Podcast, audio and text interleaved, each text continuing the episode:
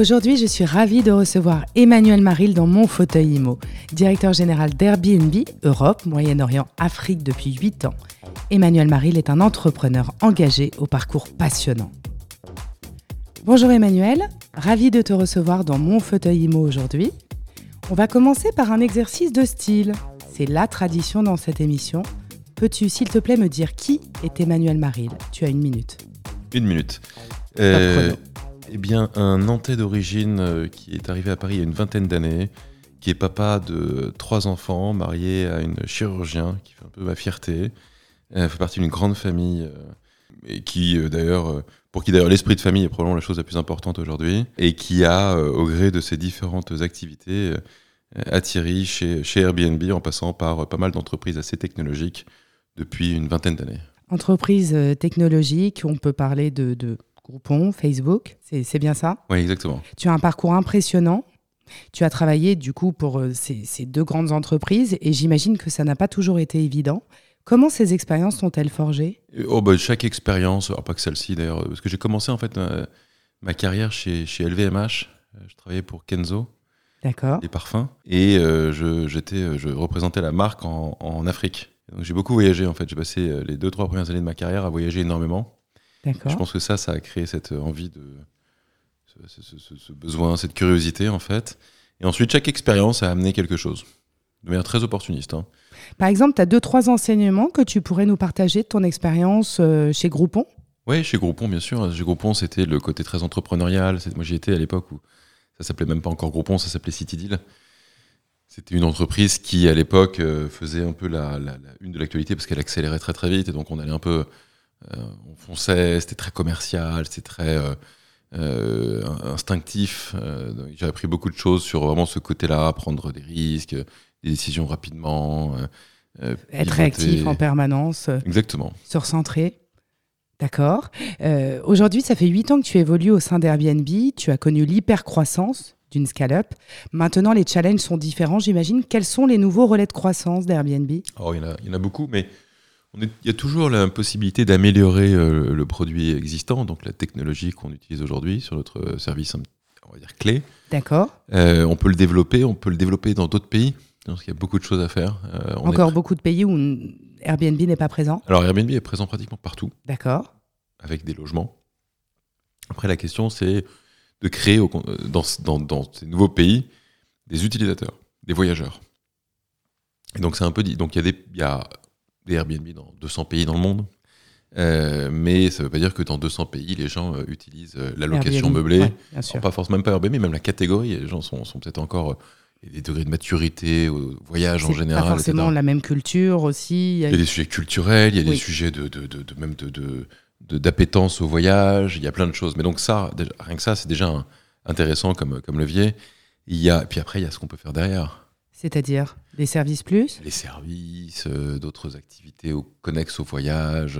En fait, l'idée, euh, c'est maintenant que vous avez la communauté, c'est d'avoir peut-être des prestations un peu supplémentaires, peut-être qui. On l'a déjà fait parce qu'on avait lancé il y a quelques années des expériences.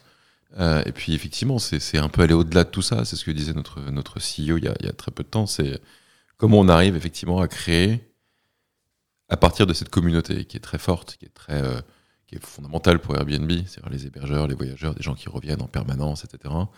Euh, comment on arrive à effectivement leur proposer d'autres choses, de nouveaux services, de nouvelles idées, de nouvelles expériences, etc. En fait, vous testez et après, voilà, se mettent en place euh, un certain nombre de choses. Euh, justement, c'est quelle est ta relation aujourd'hui avec Brian Chesky? Oh, je On se connaît depuis 8 ans. C'est quelqu'un que, que, pour qui j'ai énormément d'admiration. Je, je, on a à peu près le même âge. D'accord. Donc je me dis, bon, il y a pas mal de choses à faire de mon côté, euh, qui a euh, une passion pour Airbnb qui va au-delà de tout ce qu'on peut imaginer. C'est normal, c'est vraiment son, c'est son entreprise. Il l'a créé euh, en 2008. c'est quelqu'un qui a une créativité, un sens de, le, de la perfection, du design, du produit, des utilisateurs qui est assez incroyable. Il est venu plusieurs fois à Paris. Moi, j'ai eu la chance de l'accueillir plusieurs fois à Paris. J'ai à chaque fois passé des moments assez incroyables. Enfin, c'est quelqu'un de très inspirant. Et, d'humain, visiblement, hein, qui est très accessible. Ouais, ouais, hyper humain. D'accord. Il vient, il fait du Airbnb quand il vient à ah bah, Paris Ouais. Euh, tu es directeur général d'Airbnb Europe, Moyen-Orient, Afrique. Est-ce que tu as des anecdotes sympas sur les différences entre ces marchés? Ouais, ouais, c'est intéressant. ouais. Même Asie, en fait, depuis un an et demi, je, D'accord, il y a l'Asie aussi. Je, je gère aussi l'Asie. ouais. Je, je pas. L'idée, c'est pas forcément de faire ça sur très très long terme, mais en tout cas, ça fait un an et demi que je le fais parce que je trouve ça très intéressant. Tous les pays sont assez différents. Oui. Euh, Il y a des pays qui sont euh, euh, très destination, l'Italie, la Grèce, l'Espagne, d'autres très origines, l'Angleterre, la France, mais aussi destination. La France, par exemple, fait les deux. Euh, Qu'est-ce qui est intéressant bah, Typiquement, les Français sont par exemple des voyageurs qui notent assez durement en général. Tu parles des avis derrière Ouais. ça c'est le genre. Voilà, ce qui me vient à l'esprit directement, ça va être ça.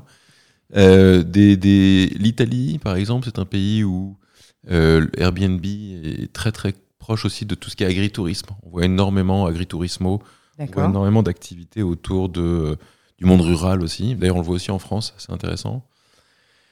Euh, L'Allemagne est un pays qui se développe très très fort. C'est pas très amusant, mais c'est intéressant. Euh, quand une entreprise technologique euh, performe bien en Allemagne, c'est souvent un bon signe parce que c'est un marché qui est plus difficile. D'accord. Et- Euh, Et, l'Asie Et alors en Asie, c'est euh, euh, alors évidemment il y a les destinations clés en Asie que sont la Thaïlande, Bali, l'Indonésie, etc. Mais on observe un marché par exemple qui est très très fort, c'est le marché australien. D'accord. Euh, on voit la Corée du Sud aussi, qui est un marché qui se développe énormément. Les Coréens ont vraiment, dans les années Covid et un peu après, embrassé l'économie collaborative à travers Airb- Airbnb. C'est assez intéressant. Donc, euh, au Japon, il y a une culture d'aller chez l'habitant qui date de plusieurs siècles. Euh, vraiment, à l'époque, euh, même pré-Hermégie, en fait, il y avait déjà cette culture d'aller chez d'autres gens. Chaque pays a sa petite subtilité, son, ce qui fait vraiment sa force d'ailleurs, son charme. En fait, les Français sont toujours des râleurs, hein, clairement. Les Français, bah après, il n'y a pas que les Français, euh, en termes de, de- de- de notation, les Français sont assez durs. Il y a aussi quelques pays d'Amérique latine qui, sont un peu, qui peuvent être un peu durs.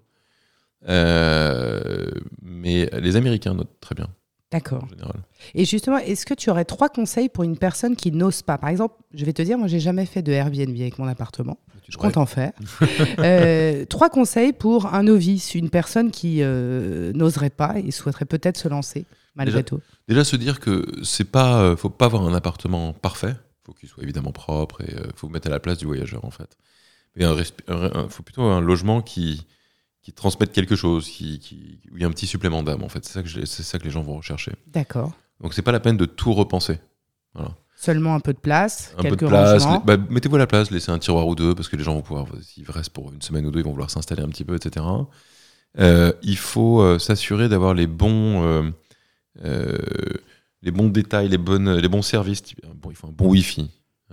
Il faut un peu d'eau, un peu de café quand les gens arrivent. Enfin, vraiment les choses qui font un peu de. Un côté un peu euh, hôtellerie, hôtellerie, quelque part. hein. Ça, c'est... C'est une, c'est, c'est un. Il faut les basiques de ce que vous allez retrouver dans un hôtel avec- en plus avec le C'est ce supplément d'âme. supplément d'âme. Ouais. D'accord, j'ai compris. Et justement, alors, si, euh, si on reprend, avec Airbnb, vous avez mis des coups de pied dans la fourmilière. Vous avez joué des coudes pour avancer. Aujourd'hui, on a l'impression qu'Airbnb a une place qui est vraiment établie. Euh, si on parle de la France, quelles sont tes relations avec les mairies et le lobby de l'hôtellerie? Avec les mairies, honnêtement, elles sont assez bonnes parce que euh, finalement, on a, on a annoncé ça il y a deux jours, mais Airbnb en France, c'est énormément de taxes de séjour collectées, euh, c'est près de 200 millions cette année, qui vont directement aux mairies. D'accord. Euh, donc les mairies, l'immense majorité des mairies nous voient plutôt comme une source de revenus ou une source de même, indirecte avec des voyageurs, des touristes, etc. Euh, le, on a eu par le passé des tensions avec certaines grandes villes, notamment Paris ou Bordeaux, mais en réalité à partir depuis euh, 3-4 ans et la, la mise en place de la réglementation de donc, la- les lois Elan, enfin c'est toute la réglementation qui tourne autour de la location touristique, les relations se sont apaisées. Assaini, oui. Ouais. D'accord. Aujourd'hui, vous avez quelques mairies qui euh, ont pu, mais bon, par rapport aux 30 000 communes qu'il y a en France, Oui, ça reste pas grand-chose, mais c'est assez, oui. assez secondaire. D'accord. Donc on est plutôt dans une phase de, j'ai envie de dire, euh, d'apaisement en réalité. C'est pas forcément ce qu'on dit dans la presse. euh, Non, mais c'est important que tu puisses le mais dire. aujourd'hui. les faits sont là. Par exemple, dans les, dans les montagnes, euh, les gens sont très, très, très, très. euh, ont besoin d'Air- d'Airbnb, en fait. Oui. Et donc, voilà, il y a une réglementation qui est là, qui permet en plus d'encadrer la location meublée touristique, ce qui n'était pas le cas il y a 7-8 ans quand ça, je suis c'est- arrivé. ce qui est important, c'est que ce soit régulé. Aujourd'hui, c'est le cas. Donc euh, normalement, euh, votre expansion va continuer. Et après, c'est une histoire de mœurs, peut-être d'évolution des mœurs aussi dans certains villages. comme- comme tu- Alors dans les villages, c'est plutôt pas mal. D'ailleurs, on, a- on est en partenariat avec l'association des maires ruraux de France depuis des années. D'accord. Parce qu'en réalité, et on l'a bien vu hein, euh, pendant le Covid, les Français ont un peu redécouvert les campagnes. quoi. Ils ne Oui. ils ont- ils pouvaient pas aller ailleurs, donc ils sont restés en France. Bon, ce qui est formidable, parce que c'est quand même un pays extraordinaire. Et ils ont eu la chance de, de- de voir qu'il y avait une profondeur de diversité de villages dans le pays qui était incroyable. Et en fait, ben, euh, s'il n'y a pas d'Airbnb, il n'y a rien d'autre. Oui, je comprends. Il n'y a pas euh, il d'alternative. n'y a aucune alternative. Parce que je crois qu'en France, il y a à peu près euh, 7000 communes dans lesquelles il y a des hôtels. Mais nous, on est présent dans plus de 20 000 communes. Oui.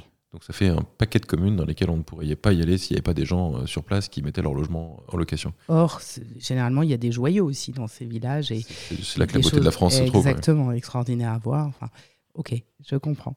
Euh, Emmanuel, on va parler du sujet JO, évidemment, qui approche. Airbnb est un des partenaires officiels. En quoi consiste ce partenariat? Alors on est partenaire officiel du Comité international olympique en fait depuis Tokyo jusqu'à Los Angeles. Donc c'est un partenariat Wow. qui dure longtemps Oui. euh, sur des jeux d'été et d'hiver. Et c'est un partenariat où finalement on, on amène euh, au Comité olympique cette possibilité, de manière un peu officielle, de, ne, de pouvoir aller chez des habitants pendant les Jeux olympiques. Et donc on apporte notre offre, on apporte euh, des expériences, on apporte euh, vraiment tout cette, toute cette nouvelle façon de pouvoir voyager à au monde olympique, en fait, à l'olympisme. Ce qui est important, hein, parce que si on réfléchit, dans la plupart des villes, euh, on- les gens ne vont pas construire des hôtels juste pour 15 jours de Jeux olympiques. Eh, Mais justement, que- quels sont les, les grands enjeux de ce gros événement qui arrive pour Airbnb? Je pense que c'est d'encourager un maximum de personnes à mettre leur logement. Ça, ça arrête. Ça, Alors Moi, tu m'as convaincu. Voilà. Mais alors, s'il y a des enjeux qui sont très forts, euh, est-ce que vous avez mis en place une team spéciale JO Ouais, bien sûr. D'accord. Bien sûr. Oui, oui, on a une au niveau global, donc aux États- aux États-Unis, et au niveau local en France pour ces Jeux Olympiques-là. Il y en aura une autre qui va se développer pour Milan après, dans deux ans, etc. Bien sûr. Non, non, le but c'est d'avoir un maximum d'offres, euh, de faire en sorte que le- les séjours des voyageurs se passent le mieux possible, parce qu'il va y avoir quand même pas mal de, de, de- de normes de sécurité qui vont impacter un petit peu vous savez, de, de restrictions de circulation, etc. Mais il faut que les voyageurs puissent être euh, alertés, que ça se passe bien. Il va y avoir, on va aussi avoir envie de faire en sorte que, euh, parce qu'une grosse partie du partenariat avec le Comité international olympique, avec le CIO, se tourne autour des athlètes. Comment Airbnb peut les accompagner dans leur vie de tous les jours euh, et leur amener un surplus économique. La plupart des athlètes, en fait, sont pas du tout des personnes euh, richissimes. Donc, euh, c'est des gens qui ont besoin, quand ils voyagent, quand ils se préparent pour les Jeux, d'ailleurs, on a travaillé avec eux depuis longtemps, euh, quand ils se préparent pour les Jeux, qu'ils puissent pourraient mettre éventuellement leur maison sur Airbnb, gagner de l'argent. Nous, on leur a fait des, il y a eu des dotations qui ont été fournies, etc. Ah, c'est intéressant. Donc, on partage euh, vraiment beaucoup, beaucoup de, de choses avec, euh, avec euh, le comité olympique. D'accord. J'imagine que les JO, tu ne vas pas pouvoir toi-même mettre ton appartement sur Airbnb parce que tu vas être sur le front. Mais en temps normal, tu mets ton appartement combien de semaines par an sur Airbnb? En temps normal, je mets- j'ai une petite maison à la campagne, euh, à une heure de Paris. Je la mets, allez, 7-8 semaines par an à peu près. D'accord. Parce que j'y suis pas mal quand même les week-ends. Et, mais j'y suis pas beaucoup en juillet, par exemple, ou en août. Ce qui est bien sur Airbnb, c'est qu'il y a un calendrier que tu choisis finalement. Ouais, exactement. Et, et au sein d'Airbnb, il doit y avoir des anecdotes un peu croustillantes au sujet de situations rocambolesques. Tu pourrais nous en partager une ou deux? Oh, euh, des situations je- j'en ai pas qui viennent à l'esprit comme ça. Depuis 8 ans, tu as dû... Ah, moi j'en ai. Non, mais moi j'ai eu plein de situations euh, assez, assez incroyables de, de voyageurs qui euh, nous envoyaient des messages parce qu'ils avaient passé des moments ha- hallucinants. Enfin, je pense que ça, c'est plutôt pas trop rocambolesque, mais c'est des, des bons souvenirs en fait. En fait, c'est mes souvenirs des huit dernières années euh, avec Airbnb. C'est à chaque fois que j'ai rencontré des hébergeurs. Oui. Dans, en fait, ce que je dis aux équipes d'ailleurs, si vous vous souvenez pas pourquoi vous travaillez pour Airbnb, parce que parfois quand on travaille pour une entreprise, on, on oublie, on est tellement la tête dans le guidon, etc. Je leur dis, faites un meet-up, rencontrez les autres, les hébergeurs, et ils vont vous le rappeler parce qu'ils vont vous raconter leurs histoires.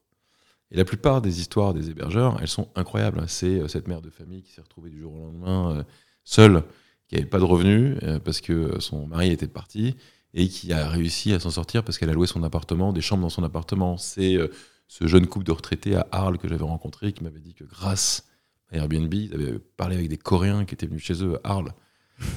C'est enfin c'est toutes ces histoires, c'est ce jeune étudiant qui euh, disait qu'en fait il passait tous les week-ends, tous les week-ends chez sa copine et que grâce à ça, il n'avait pas besoin d'aller euh, travailler en plus pour payer ses études. En fait, il y a plein d'histoires comme ça. Que hein. des histoires de vie, en fait. Ouais. Euh, ouais, Mais parce que parce qu'en fait, on donne la possibilité, Airbnb a donné la possibilité de faire un truc qu'on ne pouvait pas du tout faire avant, c'est grâce à sa résidence principale de pouvoir mettre du beurre dans les épinards. Et pas, D'avoir des revenus supplémentaires, en voilà, fait. pas Oui, 200 euros par an, Bien sûr. 4000 euros en moyenne en France par an. Énorme. Donc c'est beaucoup. Et, euh, et, et en fait, donc ça crée en fait une vraie, euh, Ça crée une dynamique Ouais. et un revenu supplémentaire. ouais, ouais, mais qui, qui euh, qui peut faire la différence en fait. Oui. Qui permet à des gens de d'investir dans d'autres choses, de voyager, de payer les charges, de retaper leur appart, de le rendre moins passa- passoire thermique. de En fait, c'était, euh, on- on- il y, a, il y a quelques cas évidemment qui sont un peu compliqués, qu'on entend parfois dans la presse, etc. Mais c'est rien Oui, c'est par rapport à la. c'est accessoire par rapport à tout, justement, les, les, les, les- les- les- toutes les choses positives qu'Airbnb Des- apporte. En pour fait. des centaines de milliers de personnes Oui, en, je. France. Rien qu'en France. Rien qu'en France. Merci Emmanuel. Je Des vais te dans le poser euh, ma traditionnelle dernière question dans cette émission. Je te laisse t'enfoncer dans mon fauteuil IMO, te projeter. Si tu étais une pièce dans un appartement, ce serait laquelle et pourquoi? Euh, je pense que ce serait la bibliothèque. J'aime bien, la, j'aime bien les espaces un peu cosy. euh, il y a beaucoup de choses.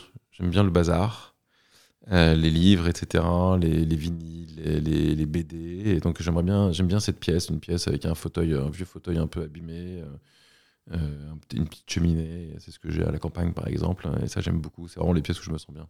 D'accord. Écoute, merci beaucoup d'être venu dans mon émission. À très bientôt. De rien, à bientôt. Au revoir. Au revoir.